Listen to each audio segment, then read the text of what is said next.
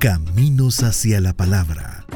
Una visión de la historia de las iglesias evangélicas en El Salvador en la investigación y voz de Carlos Cañas Dinarte. El 7 de septiembre de 1825, el Papa exhortó al arzobispo de Guatemala, Monseñor Ramón Casausi Torres, para que fuera contundente en la desaprobación de la creación del obispado de San Salvador y el nombramiento del padre José Matías Delgado y de León como eh, su primer obispo civil. En este sentido, eh, casi que le dio la categoría de delincuente común al padre Delgado. Y en este sentido, el gobierno del Salvador, eh, pues obviamente lanzó una ofensiva eh, contra el Papa y contra el arzobispo de, Guatemala.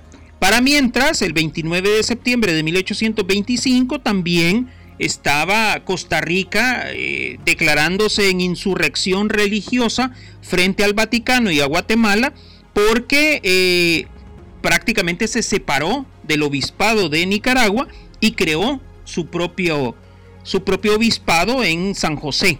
Entonces, eh, en este sentido, eh, lo que había en realidad era una, una visión política en cuanto al manejo de la administración católica en los territorios que habían pertenecido alguna vez al reino de Guatemala.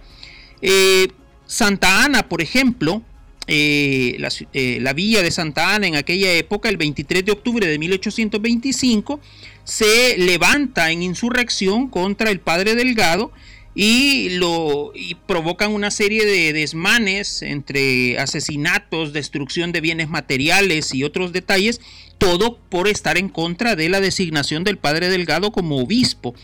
Esta situación pues obviamente ya se estaba saliendo de control, ¿verdad? Porque ya habíamos pasado a una acciones de hecho realmente y lo que se estaba dando era una ruptura una ruptura muy fuerte, ya no solamente a nivel teológico y a nivel político, sino también había una ruptura de tipo, eh, de tipo religioso, ¿verdad? Y, de, y, además eso amenazaba la estabilidad de la República Federal y del Estado mismo del Salvador en aquel momento.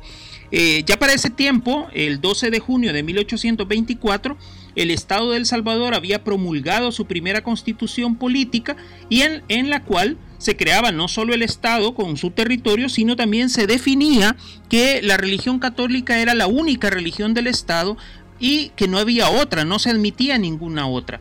Entonces era contradictorio en, apariencia que El Salvador reconociera a la Iglesia Católica como la única religión del Estado, pero al mismo tiempo se declarara en rebeldía frente a las disposiciones del arzobispo de Guatemala y del Papa. Eh, esta, aparente contradicción no era tal, según los intelectuales de la época, porque realmente lo que estaba en juego era todo lo que tenía que ver con la independencia. Si se podía hacer la independencia política de España, se podía hacer también la independencia eh, religiosa de Guatemala y del Vaticano.